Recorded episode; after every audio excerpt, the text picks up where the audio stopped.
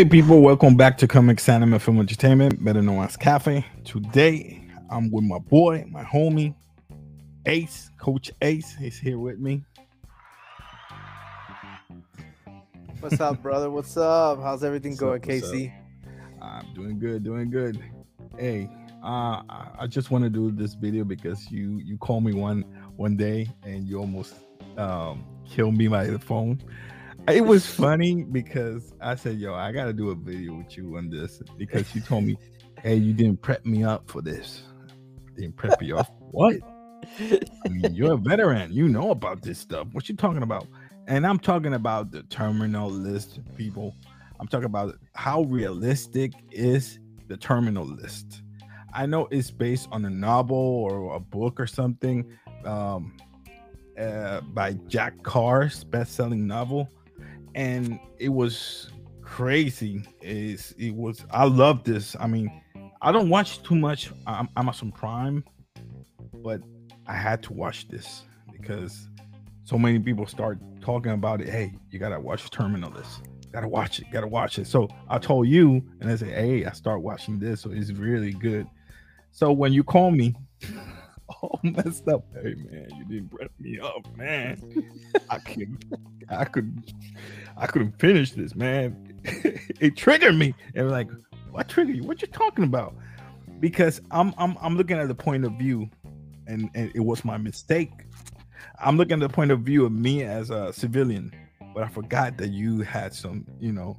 Um, let me not say it. You say because you you're the man who is gonna explain to us. All right. So, How so, I- realistic is the terminal list for you, my brother? so let's let's pick up from when I called you, right? So I call you up, and I'm here like really um stressed out, triggered, and because I saw the first episode. The first, I mean, like I'm not gonna throw a lot of spoilers. I mean, like it's been what a month, right? Yeah, That almost a month. so- yeah, that's yeah. why we didn't talk earlier. Yeah, I mean, like if you haven't seen uh the me terminal put the list from Chris Pratt case, and just in case. Amazon Prime, it is a very, very amazing uh series. It's an amazing series. Um, how realistic. Um, I'm not a Navy. I'm not a Navy former Navy SEALs or anything. I am a Army veteran. With to, uh, toured twice and a tentative once. Um, I had orders to go to Afghanistan, and they cut my orders off because there was a logistic error, which I was extremely grateful. Um, but I have seen my Hey, share hey, of war. oh, You know, I've seen don't go too deep. no, no. Um, but anyways, like so I see that first episode and I'm like triggered because it is extremely um vivid.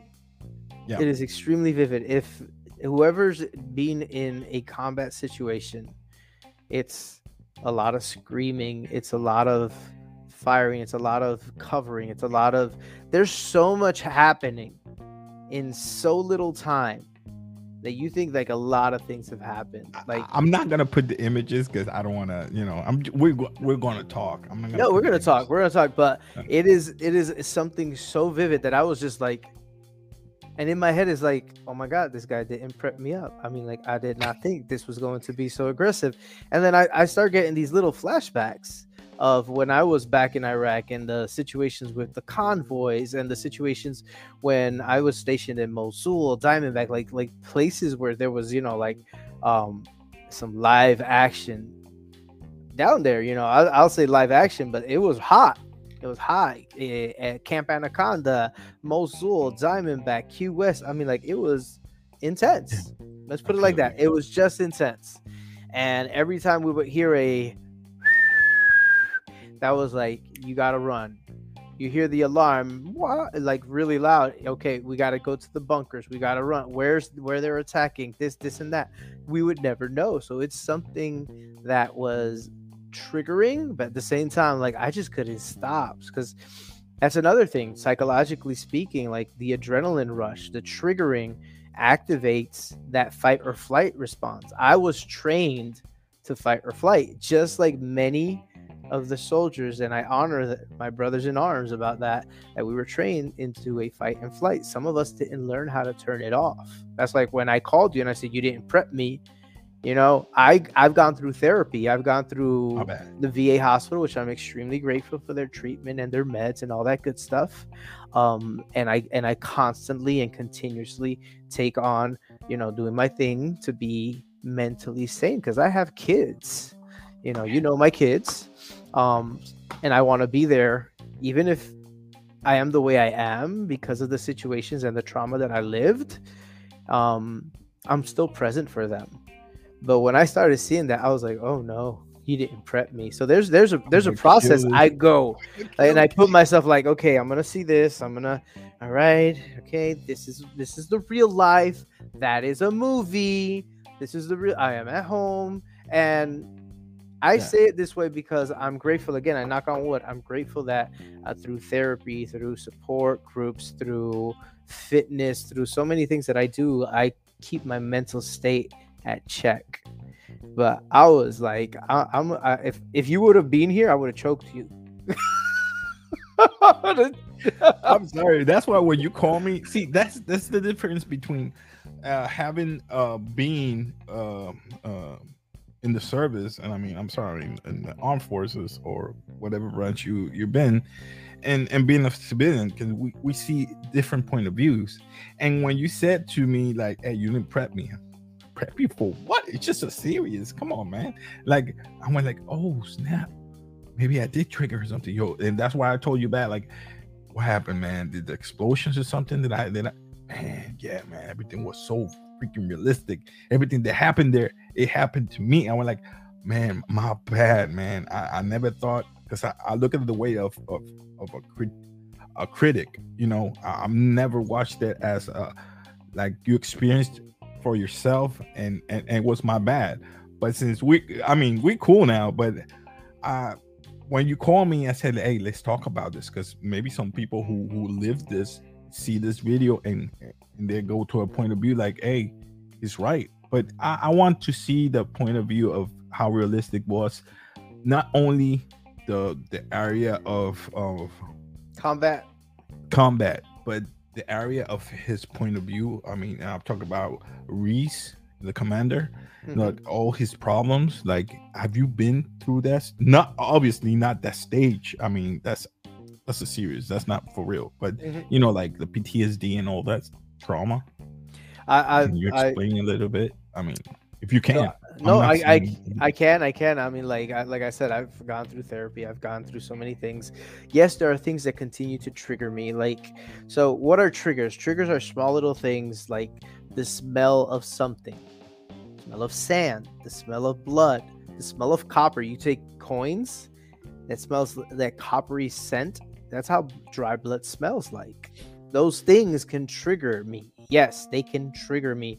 I'm driving. I, I don't go out a lot at night because if I'm driving out at night and the little um, traffic lights, every time I'm passing by them, reminds me of convoys when we would be out on the on the convoys and we would just. Oh, the only thing is pitch black and there's like a little bulb on the on the roads, and that was the only thing, and it just reminds me. So those are little things that that sense of of PTSD triggers. Yes, that is something that is real. That's something that alerts our body is always like sh- shaking, heart palpitating. Um, he was like that too in the in the series he was shaking and stuff Mhm. And then Oh, the sweat, the excess sweat, the the headaches, the headaches because it's like your brain. At least my experience is like my brain. I get these extreme migraines, like like my head's gonna burst. And if I'm not laying down, like I get to a point where I need to lay down in a dark room, with a nice little wet rag, cold around my head because the heat. I'm I'm I'm perspirating like profoundly, like prof. Ugh, it's gross but that's when I know that I'm getting triggered. I'm what was it that triggered? So then I have to backtrack. I have to backtrack. What triggered me? What uh, what what was that one thing that just got my body haywire? Because the brain works in in a way that um how you say this like it doesn't know what's real and what's not. It just knows what is happening at the moment. And if you have there's something called anchor, if you have something that's vividly anchored to you like a trauma your body gets into that state of how it used to feel or how it used to be I don't know if I'm making myself clear. Let's put it like this. No, it's okay. I mean, Uh, let's okay put a, me. no, no. I'll, I'll, I'll put I a more civilian. I'll, I'll put a more civilian aspect.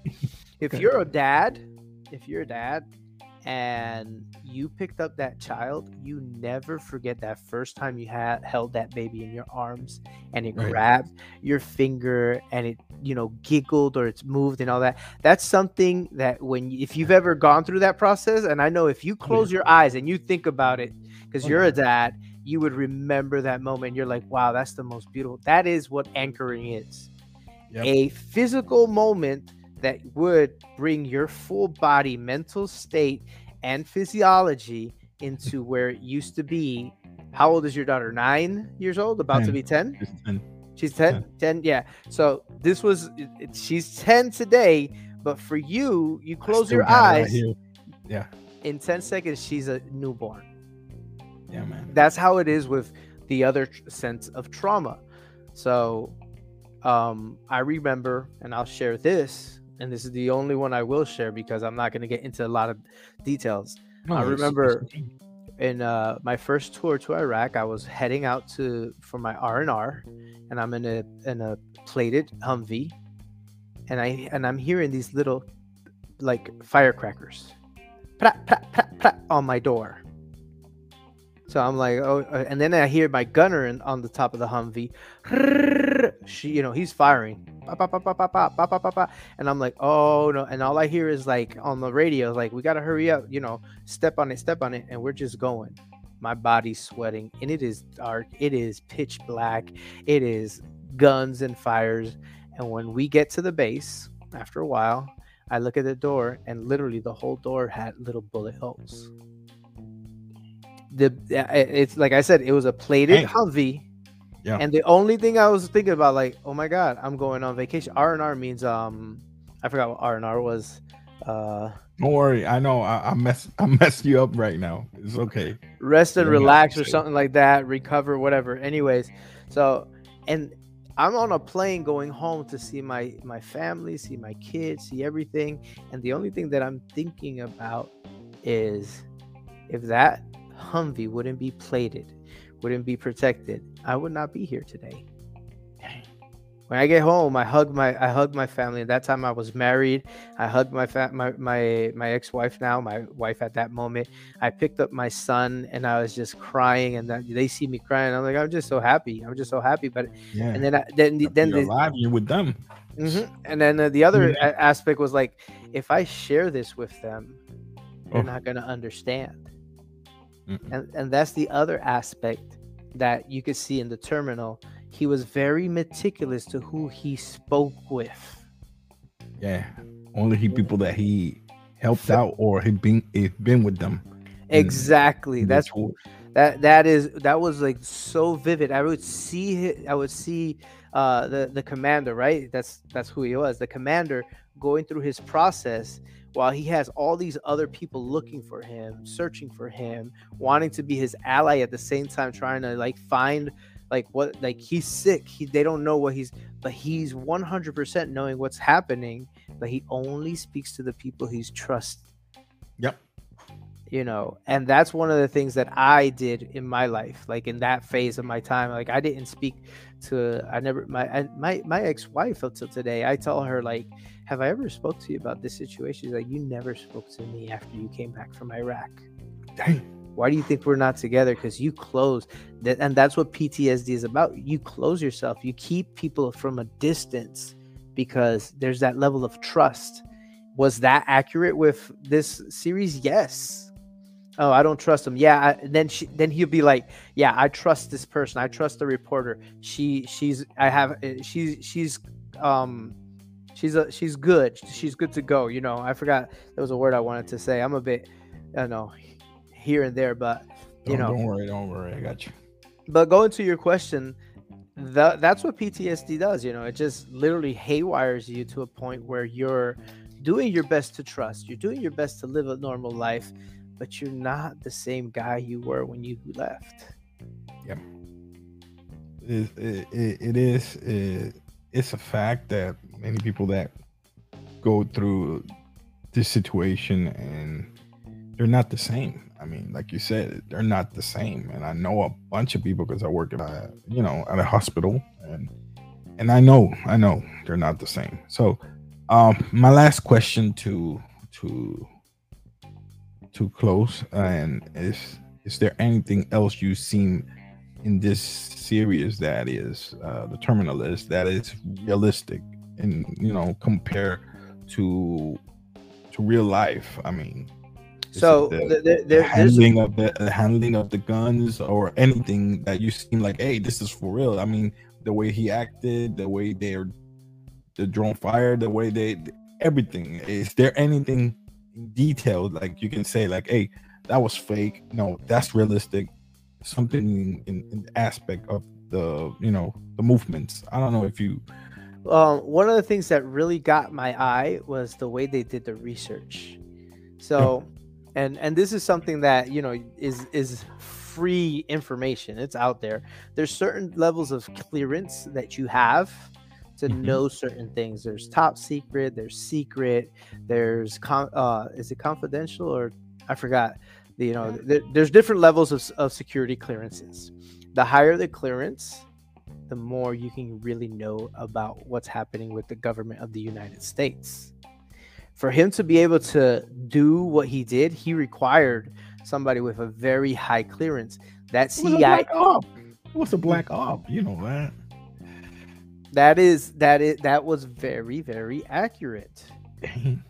That was right. very uh, that was like on point like to get the information that he's requiring to do the research that he needed to he needed to have that sense of clearance and then he gets the assistance of that uh, CIA agent. Mm-hmm. You know, and I'm not gonna spoil anybody's uh, journey yeah, with yeah. this series. Just, we just leave it at that. the way the CIA agent helped him out and made sure that things were that he was getting accurate information, that was on point. That was on point. I did I did find I'm not 100% positive of having a zip a, a, a tin foiled Ziploc bag on your cell phone. I do not I do not know that. You know what? When I saw that, I'm like what did they did they finish seeing Terminator? Remember having the, his her phone in little Doritos bags and Ruffles? yeah, man, I got you. that. I was like, could that be real? Like, like could that be real? I mean, mm. unless you have something that that bag has like some sort of chip or something that's really protecting the microwave that your cell phone exposes all the time because of the lithium battery and all that good stuff, you know, like your signals out there. You know? Yeah, yeah. I, I do not know. I do not know. So I don't know that part. But everything uh, else, the research, the uh, uh, looking for information, the way they can stop information from filtering to the through the internet. The chain all, of command. Mm-hmm. I mean, that's Navy. I mean, that's Marine, so it's different. I know it's different, no, but the chain no, of command. Cha- the chain of command, yes, no, that's something accurate. It's not just Marines. The whole armed forces has a chain of command. Yeah, yeah. You know, and everything that there was, there was something that I don't know if I'm accurate at this time because a lot of things change with time. There was mm-hmm. something called the Red River when I was based in Iraq the second time. Hey, um, People, and, I don't know if that changed. I don't know. I don't, know. It, but but no, that's when they literally would close all internet at the base.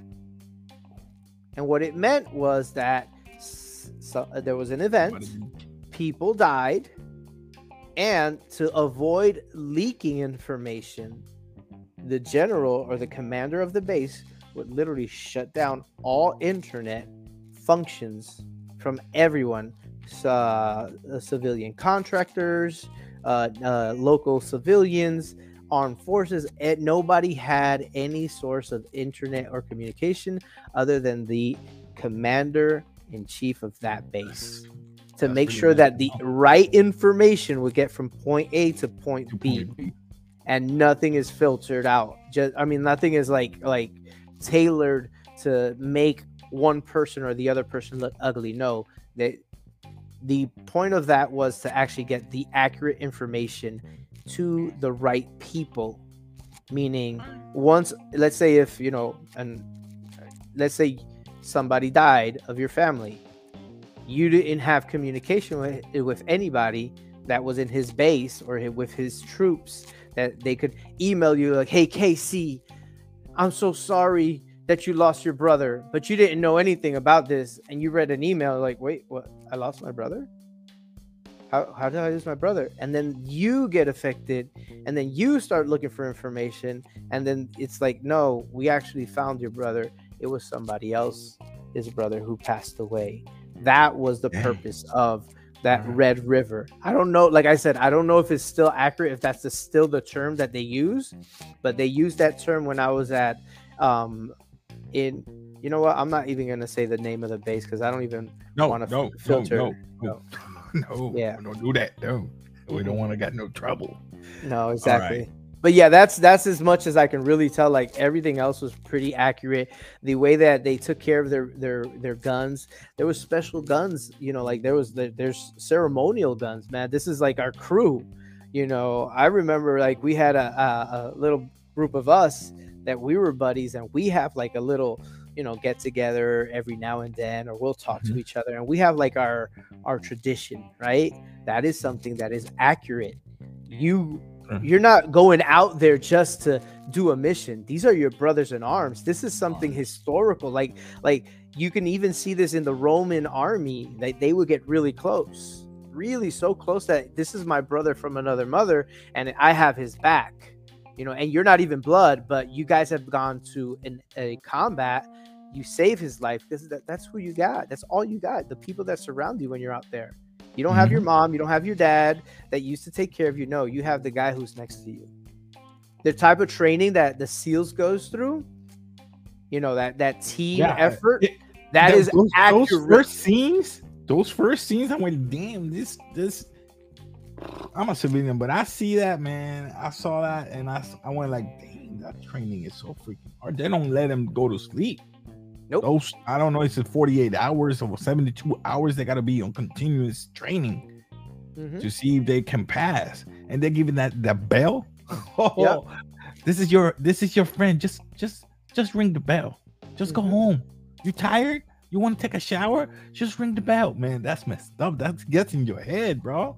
Yep, it does. It does. So I, I'm gonna share. Go. I'm gonna share this story. Um, okay.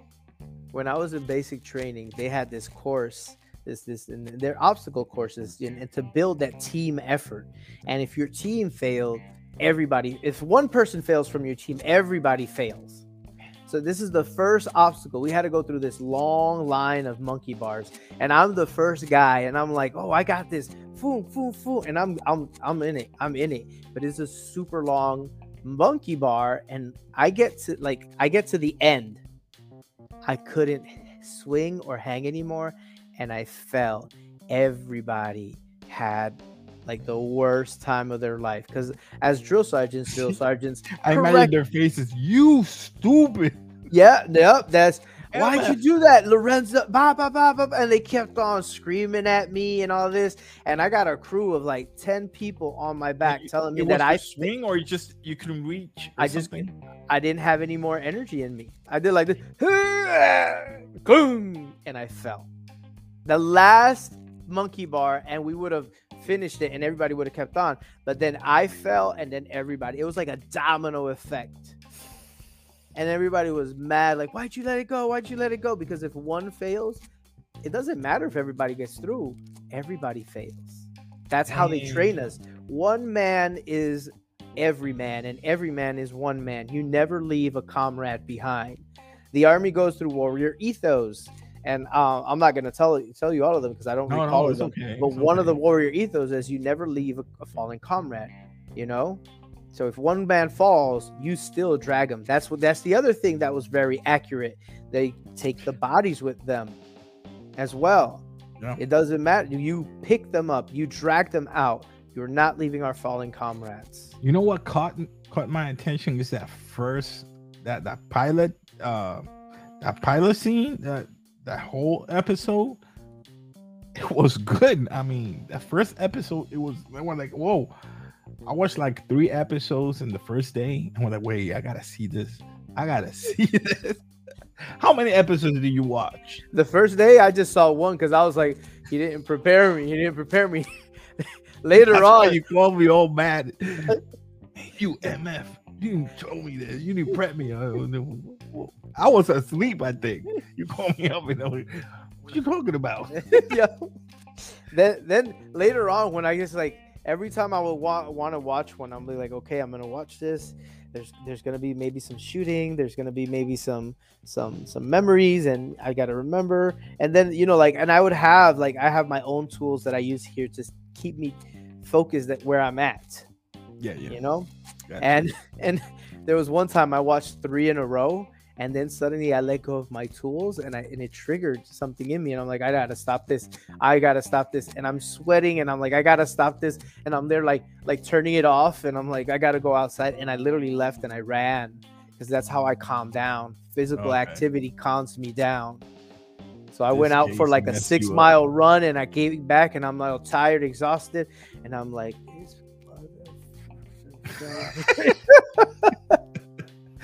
It's rigging. it's all right. It's all right. All right. We're going to leave it at that. So, people, all I'm going to say it's been a month uh, of this series. It's called the the terminal list. is great. It's very accurate, if you can tell, as my my boy here told you. Coach Ace told us. I mean, it's very realistic. So watch it. People liked it. It doesn't have that woke stuff. It's it it it, it is really good. I mean, I liked it. The the thing is that I saw first it was tomorrow uh, tomorrow war something like that. And I'll say eh, it was fine. It's okay. But I never thought it, that he will portray another um, serious tone like this one. I went like, whoa, he really actually can do stuff like this more often. I would watch it again. If they do a second part, which I don't know if a, a second season will come, because I think he might die already. You got, you know, I'm not gonna spoil for you because you know the list. Yeah. Let's keep it at that. So people, um, just gonna, you know, uh, head out now. Is anything else you want to you you want to? Nah, I'm good. Let's let's keep on rolling. This has been a great uh I interaction of we've of- been like 28 minutes here, and I, I man, I, I I like to hear more, but hey, just gonna keep it keep it simple. So people watch it. It's on Prime Video.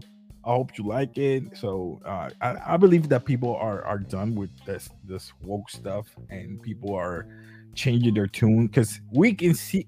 The other thing is was um, Top Gun Maverick. It's another movie that is great and is top. Uh, I mean, I, you know that that's the that's one I have not taken the time to see. What? You haven't seen Top Gun Maverick? Bro, you gotta see it. It's number one, bro. we can even talk about that next time. It's even past Avatar and Titanic. I'll have to see the first one first. Then I'll go see this one. You haven't seen the first one? I, I've seen the first one years ago. It's an old movie, dude. It's in Prime. Watch I it. know, man. I know it's in Prime. watch I've it. seen it, but I, I mean, like, You gotta watch the first one. I, I have a I you're have a strict rule of staying away from war movies. Okay. Oh, all right, all right, all right, all right. I'm gonna leave it at that. All right, people, just uh, comment down below if you like this channel. Continue uh, support us, subscribe, give us a thumbs up. It will help the algorithm. So basically, my channel is in Spanish, but hey, we also do sometimes English. So I know it was a different thing. We we just want to know how realistic this was, the terminal list. So no, just uh, just we'll keep it coming we'll keep on coming with some other uh, videos like um, we got serious with super villains and um, superheroes and, and the traumas so i hope that uh, the counselor will come back i'm hoping so Well, if she she will. sees She this gets things straight. yeah all right so all right people just uh, like the video thumbs up and subscribe to the channel and we out Out. peace